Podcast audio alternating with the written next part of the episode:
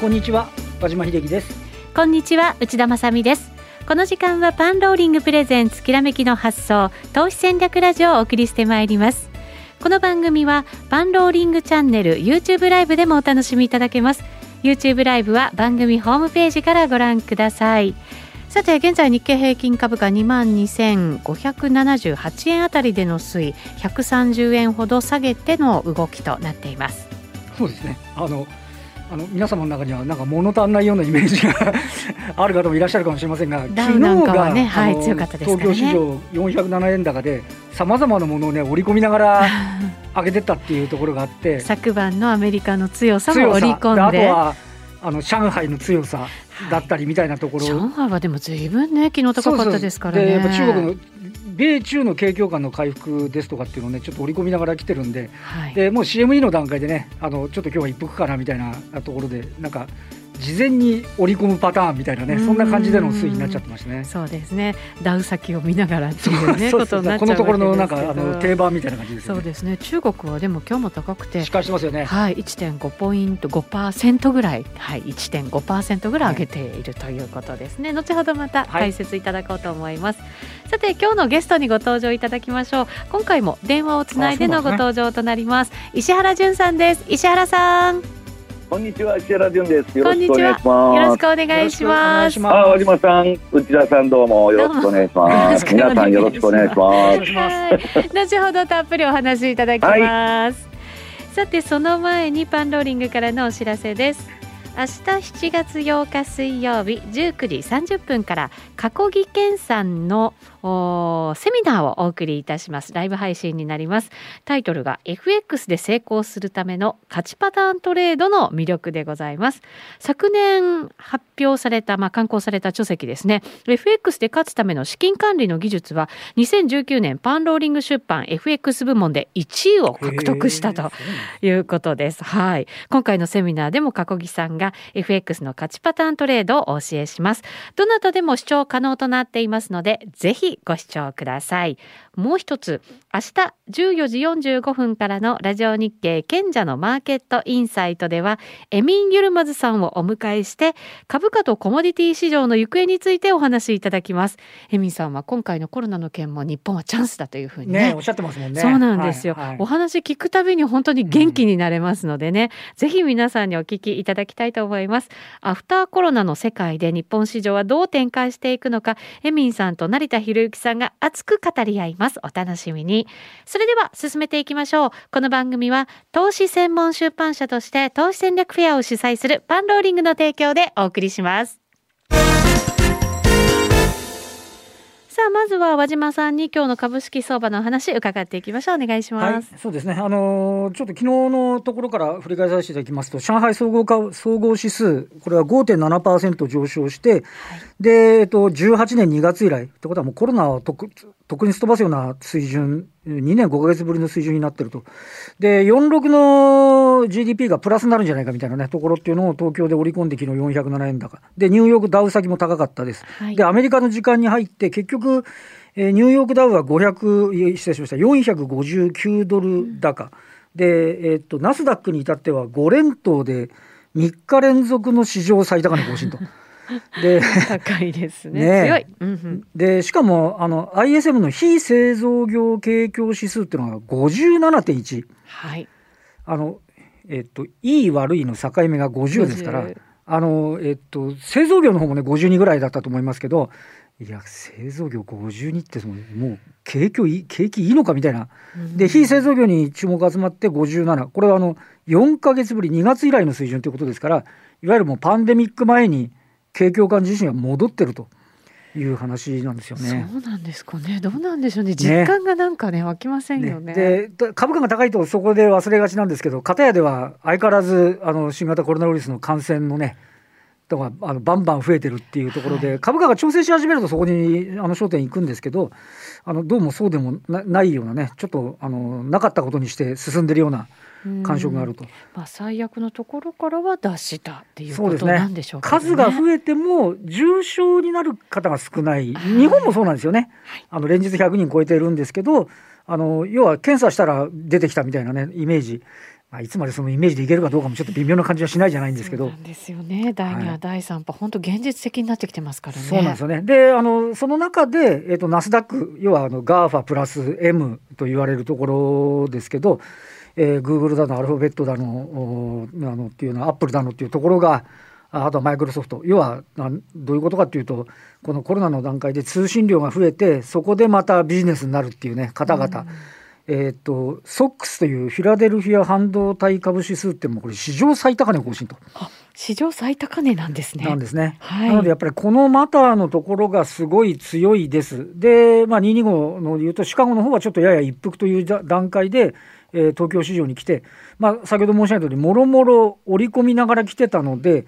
インデックス的にはちょっと一服になってるっていうことなんですが、ただあの、今日の物色の中身を見ると、えー、と今、東京エレクトロンが1050円高とか、あもとい、東京エレクトロンが今390円高、1.3%高、はい、で、えーと、レーザーテックですね、えー、これこれあの、最先端の露光装置向けの検査装置をやってるところですけど、これが6%高、これいずれも上場来の高値更新、はい、でアドバンテストも今年1月高値を抜けてきてると。東京市場でもこの半導体というところは非常にしっかりで、でしかもあの取引中、午前中になりますが、サムスン電子ですね、うん、えー、こちらが第二四半期の業績を発表して、営業利益は前年同期に比べると、えー、23%増と。いうことで、うん、市場予想を上回っているということで、こちらもやはりあの EUV とか 5G とかっていうのが、あどうもというところで、このあたりがね、やはりこう、牽引役になっていると。まあ、それ以外のちょっと先駆した銘柄に関しては、おしなべて、えー、難聴というところではあるんですけど、なのであの、あとはソフトバンクですかね、これももうかなりぶりの高値をつけてきているということでありまして、はい、テックの、ね、ところはすごい元気ということでしたり、まあ、先ほど内田さんからもありましたけども、今、ナスダック、えー、上海総合指数も1.5%ぐらいの、ね、上昇。意外に頑張ってるんですよね。そうですね。5.7%の後の上昇ですから、なんとなく米中の景況感の改善っていうのがね、えー、牽引で、やっぱそこの、ね、本来だとなんか、上海こんだけ上がってると、天気だとか、あの鉄だとかね、はい、あのトラックだとか、いわゆるそのインフラに絡むようなところが来そうなんですけど、そうではなくて、どうもね、あの米米中ともにやはりテテクノロジー系のが牽引みたいなイメージになってるっていうのがどうもあるような感じがしますよね。そうですね強いところは本当にひたすら強いっていうね。だからもう皆さんの保有している銘柄でちょっとね だいぶ二極化進んじゃってるかもしれないっていうところでありますよね。そうですね。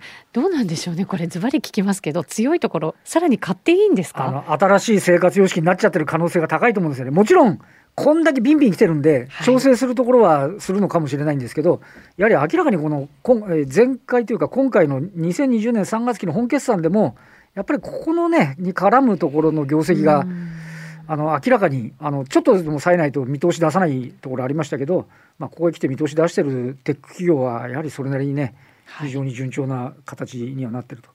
少なくともちょっと空売りは避けた方がいいかなというふうには思いますよね。そうですね。変化のスピードが本当にこのコロナウイルス感染拡大を機になんかこう早まったっていう感じしますね。すね。一気にっていう特に日本は電子化がめっちゃ遅れてた分野なんで、であのやっぱりねあの行政の電子化なんかがあの先進国など、まあ、正直言ってビリですからね。あのそれをここで来てギーってあの舵を切り始めてる、まあ、ただそれと業績のね乖離が埋まるかどうかってのはまた別なんですけど、はい、方向感としては国策というような方向に向かってるような感じがし,、ま、しないではないですよね。国策に売りなしですか。ということかもしれませんね。はい、この後今日のゲスト石原潤さんにじっくりお話を伺います。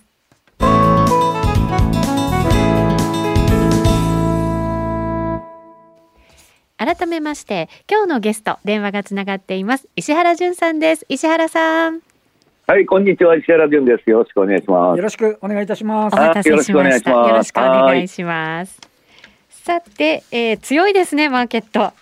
うん、まあ、もうファンダメンタルズも何も関係ないですから、FRB が金ばらまいたらそれで買おうというだけの話なんでね、はい、あんま個別に分析しても意味はないと思うんですけど、うん、まあ、私の場合は、まあ、あのアマゾンとマイクロソフトさえあったら、株はそれであの事足りますんで、はい、まあ、その2つさえ見てたらいいと いう話になってるわけですね。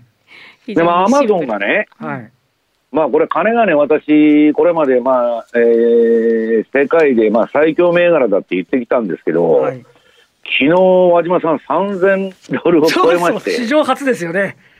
大暴走相場と。すごいっすね。まあ、あの、はい、イーロン・マスクのとこはもっと暴走してるんですけど。テスラ、1日で13%もうトヨタの、トヨタの時価総額ぶち抜きまくってますからね。いや、だからそういうね、はい、えー、祭るみたいな相場になってるんですけど、はい、ただまあ、個別のもうね、ファンダメンタルとかうんぬとか関係なくて、はい、まあ、PR ももう何も関係ないんですよ。はい、で、まあ、ノリと勢いでやっとるという感じなんでね。まあ、一応、あのー、まだ選挙戦に向けてばらまきが出るだろうという話で、うん、まあ、和島さん言ってるように、まあ、売るのも、うん、これ厳しいなと。はい、ただ私はね、和島さん、売りもやっとるんですよね。ああ、そうですか。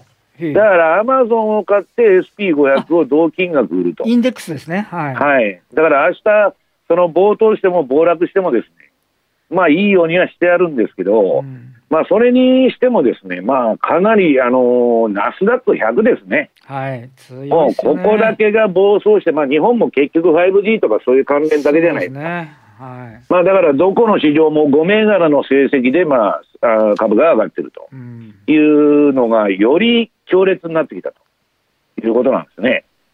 アマゾンはね、はい、和島さん、あのもう、あのー、債券発行して、これから腐るほど金が入りますんで、はい、自社株買いをやる可能性あるんですね。なるほど。だからもうどんだけでも上買ったれやという人が出てきてるっていうことなんですね。なるほどですね。はい。まあ、日々のチャートなんか見てると、なんかもう絶絶壁みたいになってて、なんか すごいなと思いますけどね。はい。はい。まあ、あちなみにじゃあ参考までに今、アマゾンの話したんで、はい、ちょっとアマゾンのチャートを見てもらいましょうか。はい。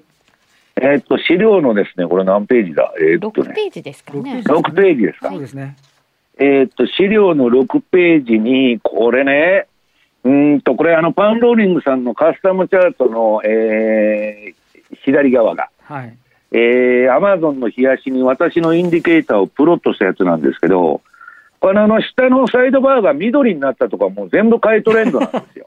買いトレンドチャートも、うん、和島さん、これ、チャートもね、ローソク足も、そのトレンド出ると緑になるんですけど、はい、この前、ちょっと調整するのかなと思ってたら、ええ、まあ、果たしてもトレンド相場になってると。でもうこれ、もう短期のディーラーとかのロビン・フットの連中もさすがにもう群がってきまして、はい、えっと、その右側が、これ、東のね、はい、すごい、ね、これ、和島さん、単純なシグナルで3日のブレイクアウトなんですよ。3日のブレイクアウトですか？はい。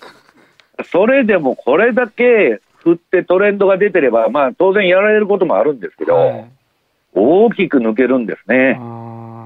だからもうこういうところに集中しちゃってですね、で別にファンタメファンタメンタルズが悪くても、はい、今日勝ってその今日のうちに売っちゃうわけですから、はい、何にも関係ないと、コロナが何が関係ないと、そんなの全然関係ないと。いう人がね、群がってまして、えー、っと、アマゾンあたりでもね、出来高が通常の2倍から3倍に増えてきてますね、今。これ、先ほどあったロビンフッドっていうのは、あの結構手数料安くして、まあ、無料にしているところで、結構新規のお客様が入ってるっていうふうにも聞きますいや、新規どころか、口座開設したら株くれるって書いてましたよ、この前、ホームページ。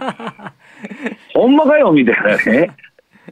やっぱり参加してる人はこういうとこ来ちゃうわけですね、これなかなかすごいもありますね。いやいやいや、あのオールドエコノミーのね、結構ね、フォードとかね、はいはい、えっと GE とか変な銘柄が売買ランキングの上位に来てたんですけど、はいはいまあ、全員素人ですからね、やってるのはあの新規参入者の。えで、それで、最近はやっぱりその、そんなん買っててもあんまり上がらないから、こっちの方にわーっと来てるみたいですけど、で、まあ、もうちょっとね、えー、どういう動きかというのを見てもらいますと、7ページ。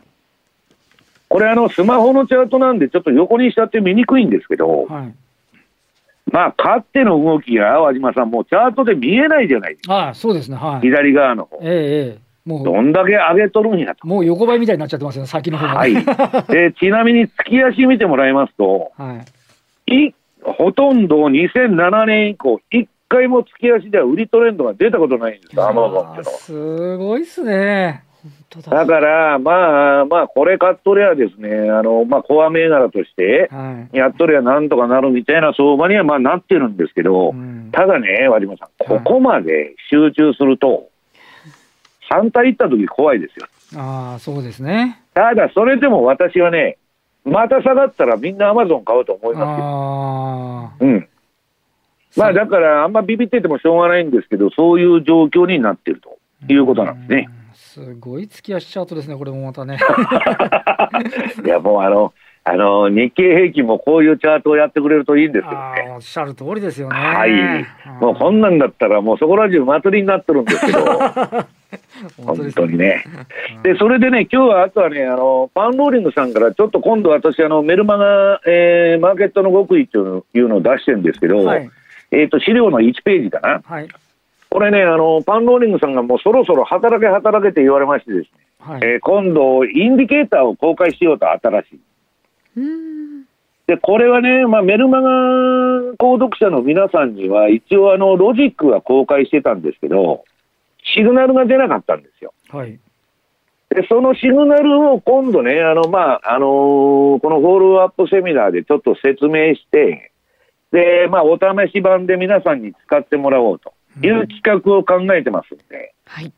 えー、ぜひあの読者の皆さんはいらしてください。読者でない人もぜひ購読してくださいと いう話でございます。アメリカ株と CFD にも使えるってことですよね。はい、まああのそうです。あのいや CFD 以外にもあのカスタムチャートに出てるあの商品なら何でも何でも売買ができると、はい、はい、いうことなんで、はい、もうあらゆる商品やった方が今はいい時代ですから。うんはい。そうですね。その、えっ、と、メルマガ読者の方にフォローアップセミナーがあるということで、はい、ちょっとここで簡単に説明だけさせてもらってもいいですか？はいはい、えっ、と、来週7月14日火曜日ですよね。メルマガ読者の方にフォローアップウェブセミナーを開催されるということです。えっ、と、その内容もこのインジケーターとか使った内容になりそうですか？いや、もう内容は多岐にわたるんですけど、本当ちょっともう時間が足りるのかっていう話なんですけどね。はい。まあちょっとあの、インディケーターを、えー、やりますんで、それだけちょっと今、あの、ラジオをお聞きの皆さんとか YouTube ご覧の皆さんにもね、ちょっと説明しておきますと、はい、これ、まあ、内田さん見たことあるようなチャートだと思うんだけど、はい、えー、っとね、一番下のサイドバー、これトレンドなんとかって書いてるところで、あの、黄色くなったり赤くなったりしとるでしょ？はい。これ5ドル円の冷やしのチャートなんですけど、うん、この黄色くなったとこが強烈な売りトレンド。強烈な、はい。で赤になったら強烈な買いトレンドと。はい。いうことなんですね。うんで、まあ、これ、為替の相場、まあ、昨今あんまりトレンド出ないんでね、まあ、アマゾンみたいなわけにはいきませんけど、えっとね、本当に分のいいとこだけ、シグナルが出るようになってるんですよ。はい。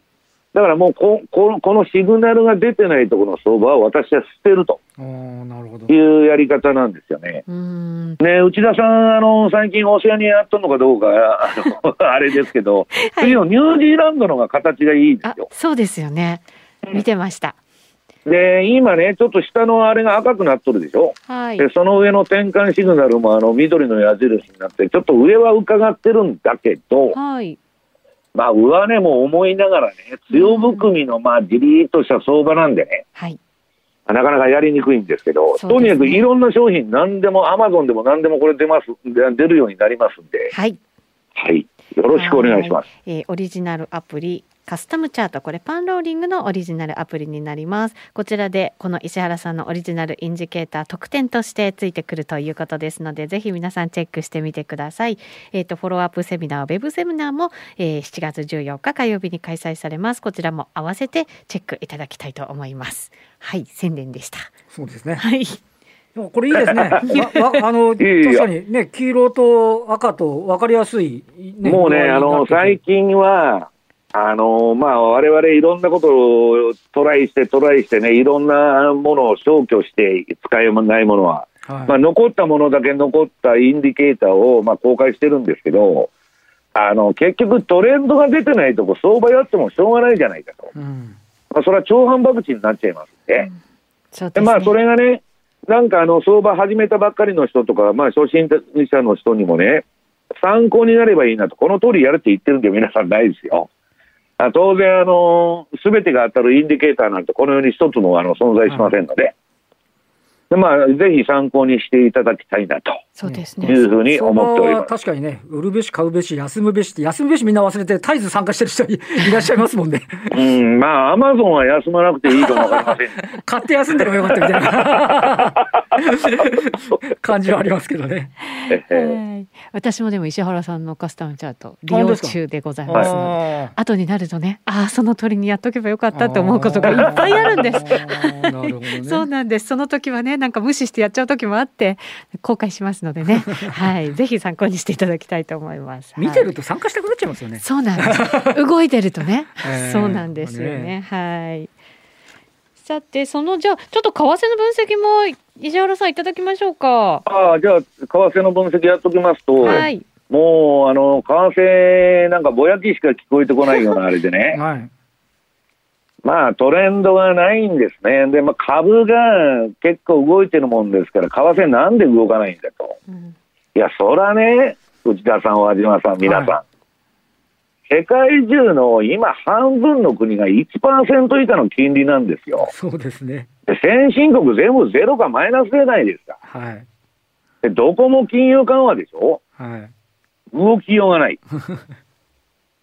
で、今はどっちか言ったら、えっと、円安とかね、はい、であとドルもしっかりしてるんだけど、年後半の大統領選挙に向けてはね、まあ、われわれはですよ、一応、ぼやっとした予測で言うと、円高の局面が来るんじゃないかと。はい。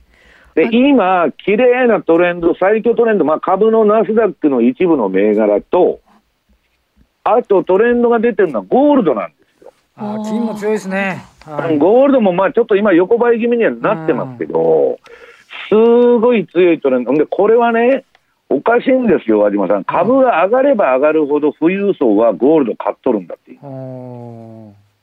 で、あんまりゴールド買われると、あの、中央銀行困っちゃうんで、通貨の信任なくなると。はいはい。これからあの、金を保有すると没収されるっていうね、うえー、ニュースばっかそこら中に流しとるんですよ。で、当然、まあ、中央銀行は、まあ、あの、金を貸したり、うんぬんしたりして、まあ、あの金の市場っていうのはある程度あの昔から米米英のですね中央銀行がコントロールしてるんですけど、はい、それでもこれだけ臨転機回しますとですね、和島さん、はい、やっぱりまあ株買うのもいいけど、ゴールドも買っておこうかという人がですね、相当増えてますね。ね、マイナス金利だったら別にゴールドで利息つかなくてもいっちゃうぜみたいな感じ、ね、そういうことなんですよ。はい。で、まあ、これね、えっと、ついでに見てもらうと、まあ、4ページのチャートで、これまあ、もう和島さんに今日も聞こうと思ってるんですけど、これ、いつになったら量的緩和やめるんですか？それ、私に聞かれても でもなんかこれは。に聞いてくれと。ねこれいや、和島さん、あの、黒田さんと友達だから聞いてきてくださいよ。友達だったんですね。そうだったらしいですけど。これ。いつになったら、あの、やめるんですかと。ねこれ逆回転するときは、なんか怖い気がしますけどね。いや、逆回転も何もですね。はい。これ、行けるとこまで行くっていう話じゃないですか。ああ、そうですね。うん、その、あれがどこかと。はい。いう話ですけど、まあ、あのインフレにならないうち、あの臨転機いくらでも回せますんで、はい、まあ、ただね、負債が28兆ドル総額持ってて、まあ、ドルもね、どこまで、えー、無傷でいらいられるのかということがね、あの昔ね、和島さん、グリーンスパンが FRB 議長をやってた時代に、はい、議長自体は夜も寝られなかった。で何何を心配してたかというと、いつドルが暴落するか。なるほど、なるほど。それが心配で夜も寝られなかった。株じゃないんですよ。だから、まあちょっとこのね、もう中央銀行次第ということになっちゃいますと、これね、和島さん、はい、このまま日銀も ETF 私思うんですけど、今の10倍か20倍買ったらどうだと。そう日経平均も新高値になるかもわからないじゃないですか、89年抜いて。なるほどですね。で、その結果ね、和島さん、はい、その日銀が、えー、っと、80%の株主になっちゃったと。はい、各企業。ええ、それでもいいじゃないかというふうに日銀の人に言ってるんですけど、いや、それはやりすぎだと。やだけど事実上国有化の道を歩んでるわけですよ。はい。だからこれどこまでやるのかなってみんなに聞いてるんですけど 誰もいやー、みたいな感じでそこをね、はい、まあ考えつつ、バブルに乗っとかないと、うん、ちょっと危ういんじゃないかなと。これ、確かにあれですよね、金あのこれ、FRB がガンガンガンガンやるってことは、要はドルの価値が薄まってくるから、結果的にさあの先行きドル安になりやすいみたいな、うん、そんなイメージっていうのは。チャートで言えば、当の昔にドル安になってないと、こんなね、えー、っと7兆ドルのあの2、3か月で2倍にしとるわけですから、はい、あ本当です、ね、当然、そうなってしかるべきなんだけど、まあ、今、アメリカしか株あの金が入るところありません。そうですよね。確かに、ええ、それはね、あの金の動きっていうのは、本当単純なロジックでしか動かないんで、はい、アメリカ、今のところ強いんですよ。うん。ところがね、和島さん、アメリカ、あまだ時間あるのかな、大丈夫です、もうちょいもうちょい大丈夫です。あまあ、ちょっとね、株式市場も、いあのこれ、えー、次の5ページの資料、まあ、あまりにもね、このフェイスブック、アマゾン、アップル、マイクロソフト、グーグル、はい、これの寄与度というかね、はい、割合が上がりすぎですよ、これ。だって、東証一部の時価総額より多いんですからね、この会社はね。だから、まあ、まあ、それでもね、和島さん、私は究極には、めちゃくちゃファンダメンタルズも何も関係ないバブルで踊っとるわけでしょ、みんなが。はい、ただ成長株買うしかないじゃないですか、割安株なんか一株もないんですから。そうですね。うん、でここ行くしかないですよ。でね、アマゾンは別に業績の裏付けがないんじゃなくて、はい、売上高も何もずっと民間たがりで上がってるんだけど、それにしてもね、はい、高いのは高いですよ。買ってる私でも高いって言ってるんですから。まあだからね、これ、どこまで行くのかなと、今日は和島さんに聞こうかと思って、楽しみにしてたんですけど。本当はね、コロナのところで、このファングのバブルが弾むかと思ったら、むしろ加速してますもんね。いや、だって、あの、コロナだったら余計に儲かるじゃないですか。ね、余計に儲かるってことですもんね。おしめ絶好の買いチャンスになっちゃいましたもんね、これね。いや、だからコロナが流行ろうが、収束しようが何にも変わらないんですよ、これ。いや、だからちょっとね、私もね、ここまでのあれはやっぱ、2000年の IT バブル以来の、はい、まあ、ランチキ騒ぎかなと思ってるんですけどね。うんまだまだこれはバブルとして踊らなきゃいけないっていう感じなんですかね。うん、そうですね。内田さんももっと踊ってください。踊るためにはここに入らないと踊れないってことになっちゃうんですよね。まだ入れずにですからね。あとはもう何もキャタピラーとか買ってても和島さん何も関係ないんですよ。いやいや全くですよね。本当おっしゃる通りですよね。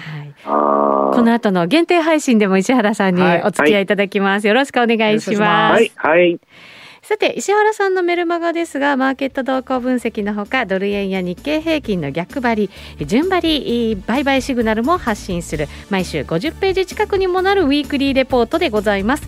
こちらにインジケーターもついて月額1500円さらに年間購読ならば12か月で1万5000円と毎月更新していくよりも2か月分割安になります。ぜひ皆さん石原さんのメルマガチェックしてみてください。番組ホームページからお申し込みいただけます。この後パンローリングチャンネルえー、限定配信引き続き YouTube ライブでお楽しみください。ラジオの前の皆さんとはお別れとなります。この番組は投資専門出版社として投資戦略フェアを主催するパンローリングの提供でお送りしました。